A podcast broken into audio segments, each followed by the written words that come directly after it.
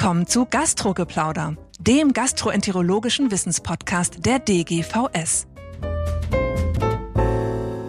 Ja, einen wunderschönen guten Tag. Ich begrüße alle Freunde des Gastrogeplauders zu einer neuen Ausgabe.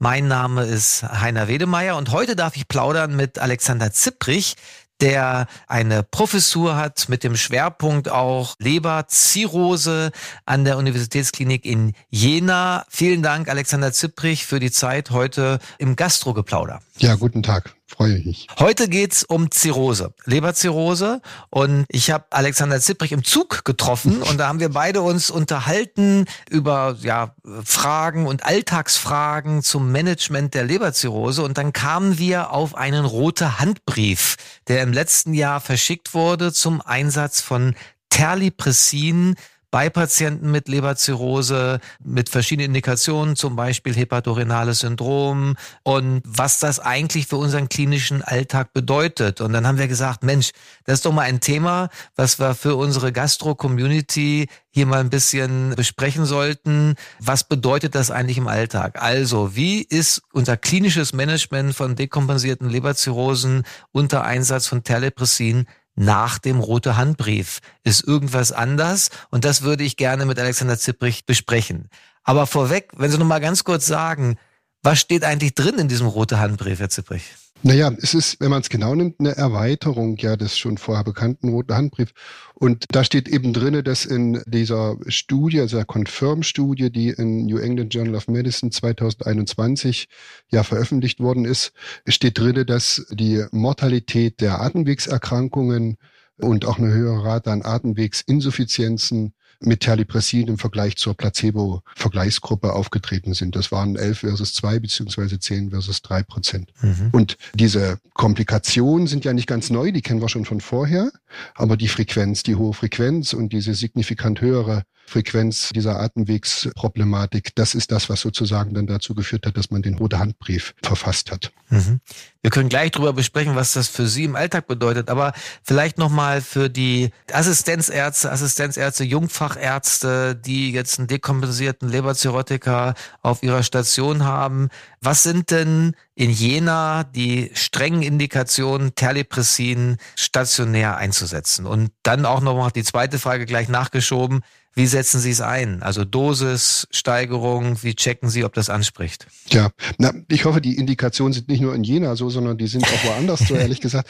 Also eine ganz klare Indikation ist natürlich die Ösophagusvarizenblutung. Und da muss man sagen, dass die Gabe diskontinuierlich ist. Eine kontinuierliche Gabe ist selber dort bei einer Ösophagusvarizenblutung ja nie untersucht worden. Deswegen sind alle nationalen und internationalen Empfehlungen mit diskontinuierlicher Gabe zwei Milligramm viermal am Tag beispielsweise kann man geben. Und da kann man tatsächlich auch, wenn es gut funktioniert, dann einen Step-Down machen. Relativ mhm. zügig. Die andere Indikation, und darauf bezieht sich ja der rote Handbrief, ist das hepatorenale Syndrom, das sozusagen auch eine ganz klassische Indikation für die Terlipressingabe ist. Und tatsächlich ist da im Gegensatz zu der Esophagusvarizenblutung auch die kontinuierliche Gabe sowohl untersucht, also in einer randomisierten Studie, auch die ist in dem Rote Handbrief ja zitiert und auch der Rote Handbrief bezieht sich auf diese kontinuierliche Gabe, wo also auch empfohlen ist, beziehungsweise soweit man das in einem Roten Handbrief empfehlen kann, aber zumindest ein Zitat drin ist, dass man es auch kontinuierlich beim hepatorenalen Syndrom geben kann. Wir fangen mit drei bis vier Milligramm an pro Tag. Wahrscheinlich ist drei ausreichend und dann gehen wir hoch. Und die Höchstdosis, und das ist der Unterschied zwischen dem, was die Europäer und die Amerikaner machen, die Höchstdosis in Europa sind zwölf Milligramm pro Tag, während die Amerikaner halt äh, tatsächlich nicht wesentlich über acht gehen, muss man sagen. Mhm. Also nochmal, das heißt, beim hepatorenalen Syndrom, man fängt mit einer niedrigen Dosis an, dann wann entscheiden Sie, ob Sie steigern? Also wenn wir anfangen mit drei Milligramm, dann steigern wir, sagen wir mal so 48 Stunden später. Ja, und dann wird das natürlich täglich evaluiert, der Patient. Und das ist sicherlich ganz wichtig und auch eine Message dieses rote Handbriefs. Natürlich sind das schwerkranke Patienten und natürlich müssen diese Patienten sehr engmaschig kontrolliert werden und natürlich auch die pulmonale Problematik sehr engmaschig kontrolliert werden. Was da auch ganz wichtig ist, da kommen wir vielleicht noch später noch drauf, aber was da ganz wichtig ist, ist, dass Terlipressin nur in Kombination beim hepatorenalen Syndrom mit Albumin gegeben werden sollte. Mhm. Also es ist eine Kombinationstherapie. Das ist ein ganz wichtiger Punkt. Albumin, auch für alle Hörer jetzt, wird im zweiten Teil hier nochmal ein Schwerpunkt sein dieses Podcasts. Nochmal zum Terli. Also ich habe jetzt verstanden, man kann es einsetzen. Wir fangen mit einer niedrigen Dosis an.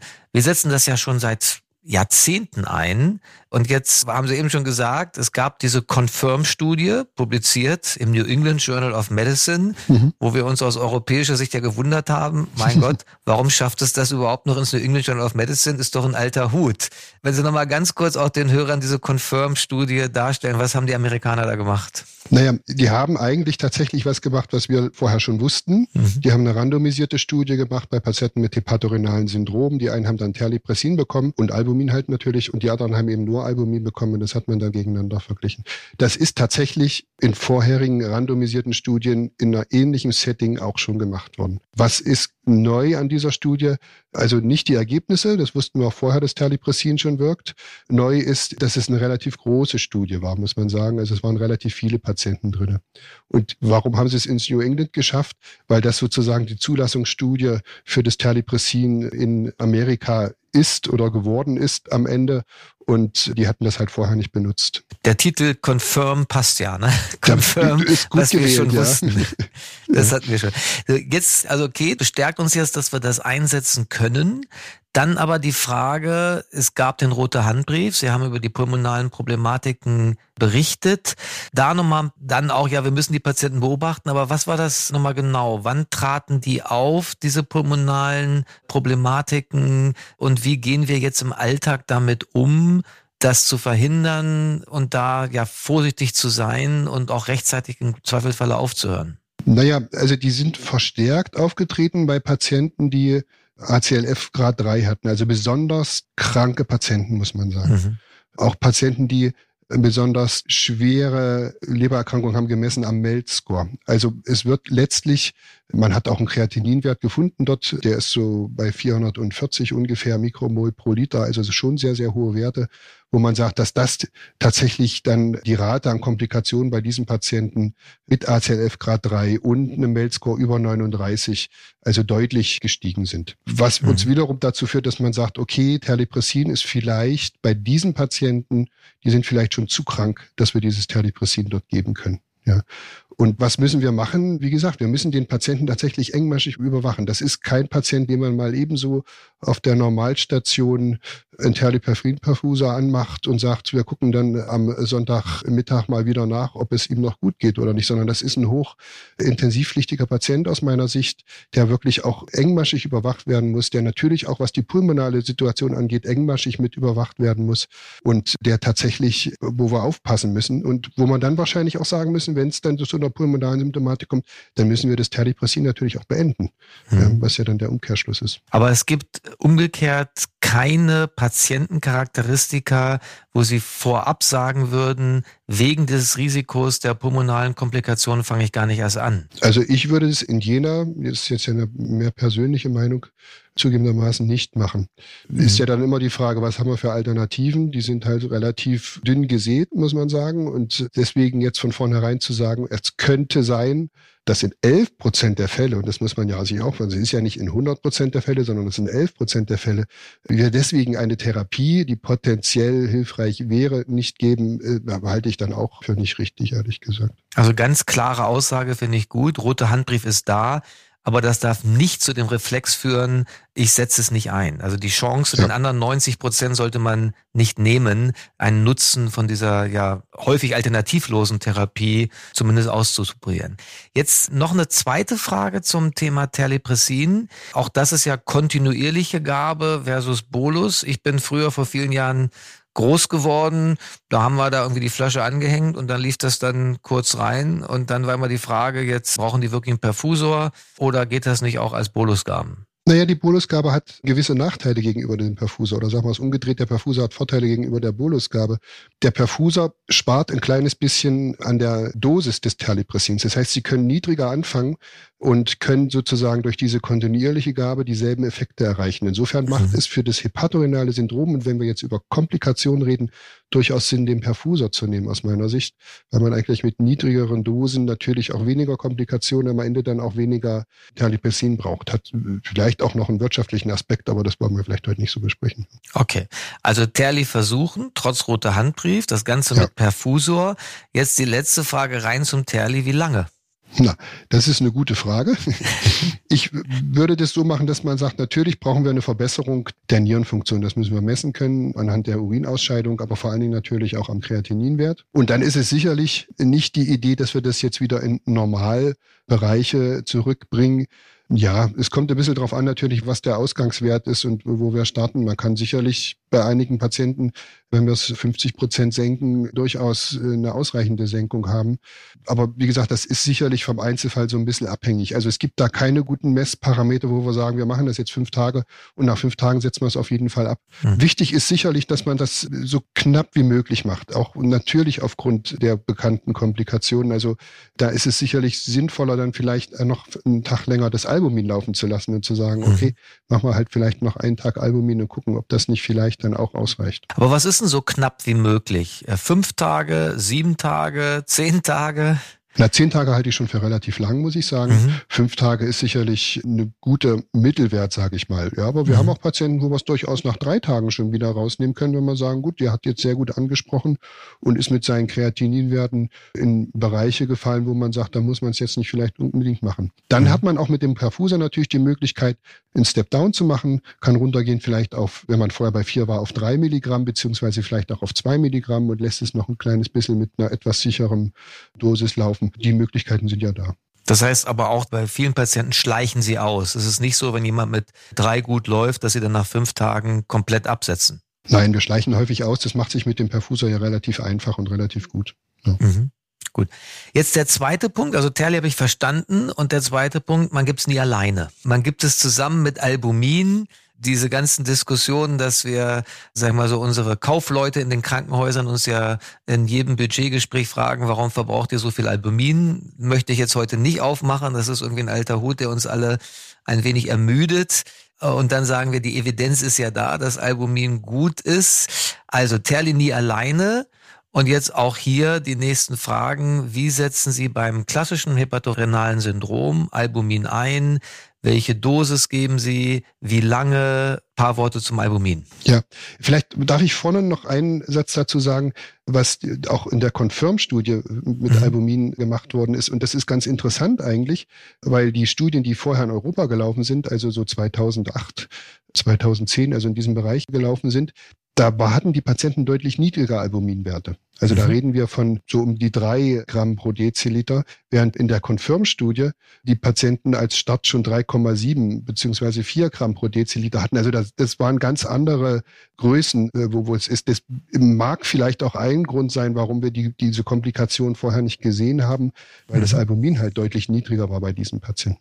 Wie setzen wir es ein? Nun, das läuft halt äh, natürlich, äh, im Prinzip gibt es ja drei ganz glasklare Indikationen für das Albumin, die wir auch in den Leitlinien haben. Das eine ist die spontan bakterielle Peritonitis, das andere ist Zustand nach Ascites-Punktion und die dritte ist eben das hepatorenale Syndrom.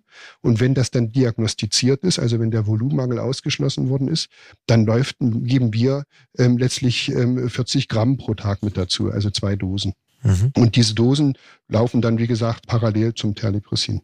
Mhm. Und wie lange? Vorhin haben wir gesagt, über Terli hinaus noch? Kann man durchaus machen. Also mindestens so lange, wie das Terli läuft. Das macht also, wie gesagt, da gibt es auch Daten dazu, überhaupt keinen mhm. Sinn, das Terlipressin ohne das Albumin laufen zu lassen. Da wissen wir, mhm. dass es nicht mehr gut wirkt. Also mhm. mindestens so lange, wie das Terli läuft, aber man kann es durchaus auch ein kleines bisschen länger laufen lassen.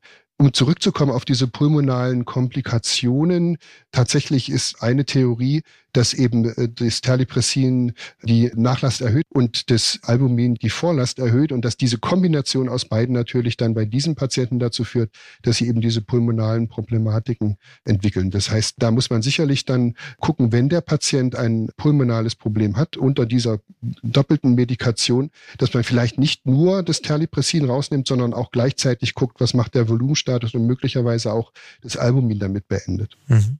Die nächste Frage zum Albumin ist dann ja für mich, wo muss ich denn hin? Und Sie haben das eben gesagt. Wenn ich jetzt ein niedriges Albumin habe, gibt es irgendwie eine Zieldosis, dass jemand, der mit einem Albumin von zwei nur anfängt, da muss ich vielleicht mehr geben. Und wenn er schon bei drei, fünf ist, kann ich ja ein bisschen versparen, freut sich mein Kaufmann in der Klinik.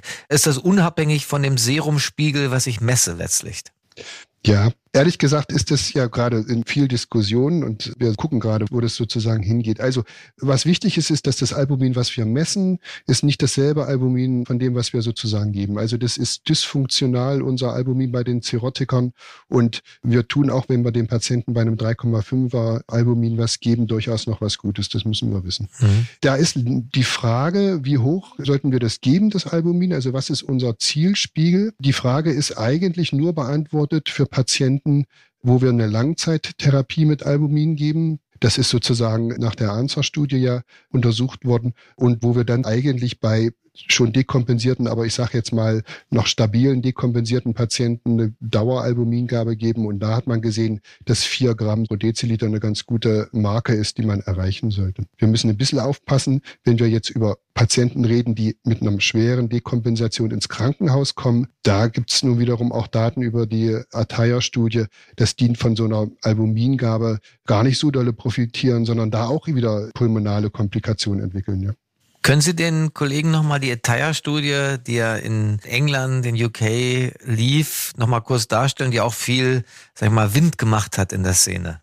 Ja, warum hat die Wind gemacht? Weil es eine sehr, sehr große Studie ist, muss man sagen. Da sind ja über 700 Patienten eingeschlossen worden. Die hat letztlich untersucht in einem Open Label Design, dass Patienten, die hospitalisiert sind wegen einer akuten Komplikationen, ob dann eine Albumingabe, und zwar sollten Albuminlevel über drei Gramm pro Deziliter erreicht werden, ob das sozusagen dem Patienten ja einen Vorteil verbringt. Entschuldigung nochmal, das waren alles Patienten mit einer Leberzirrhose, die aus verschiedensten Gründen hospitalisiert ja. waren. Das ja. war jetzt keine Selektion nach Indikation oder nach Nein. Schweregrad. Einfach hospitalisierte Zirrhosepatienten. Ja, mhm. und da wiederum ist dann rausgekommen, dass es eigentlich für das Überleben und auch auf den Komplikationen dieser Leberzirrhose eigentlich keinen Einfluss hat. Und tatsächlich ist auch bei diesen Patienten, wie gesagt, gesehen worden, dass sie eigentlich mehr Komplikationen, was die pulmonalen Komplikationen angeht, haben. Deswegen sollte man also eine unselektive Albumingabe bei dem Patienten, der einfach mal so ins Krankenhaus kommt, weil er eine Komplikation hat,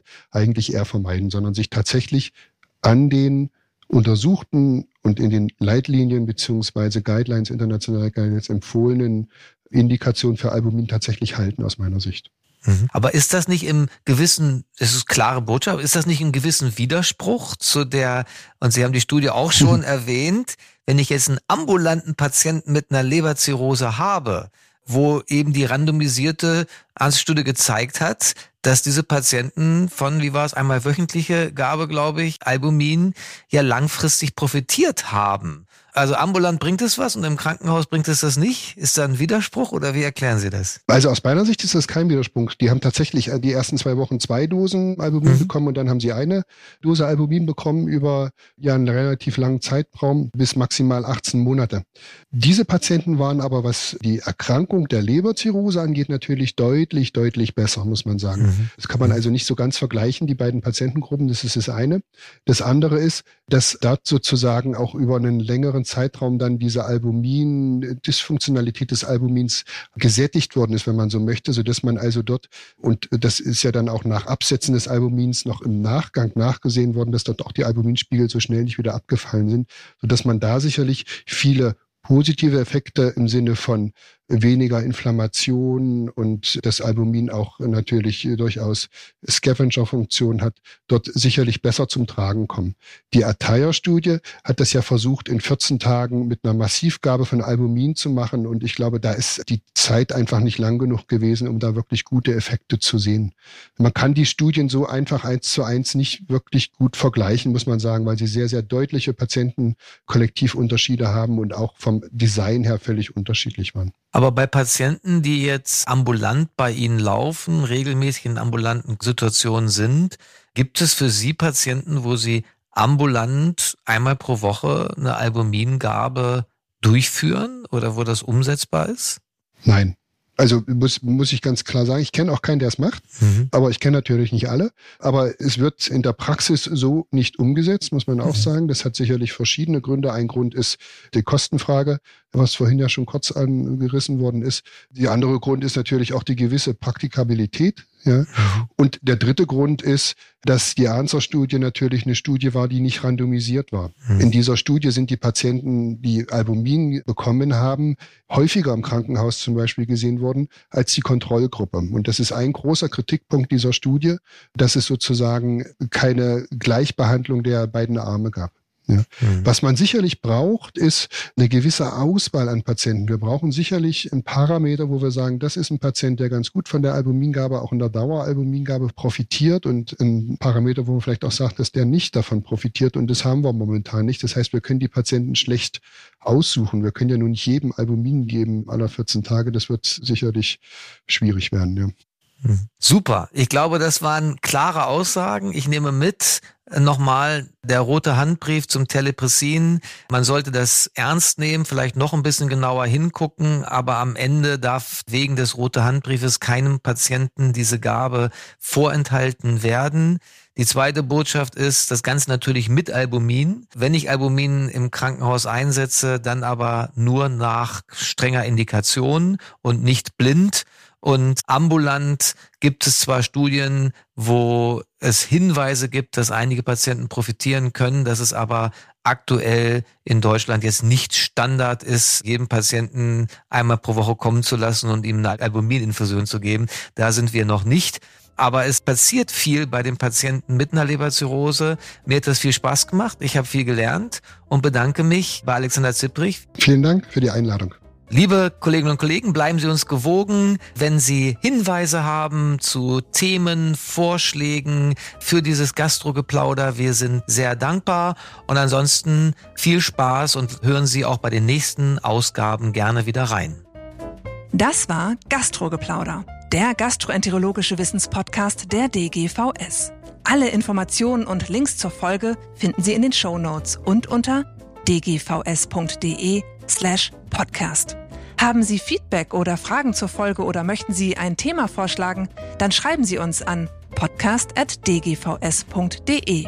Vielen Dank fürs Zuhören und bis zum nächsten Mal bei Gastrogeplauder.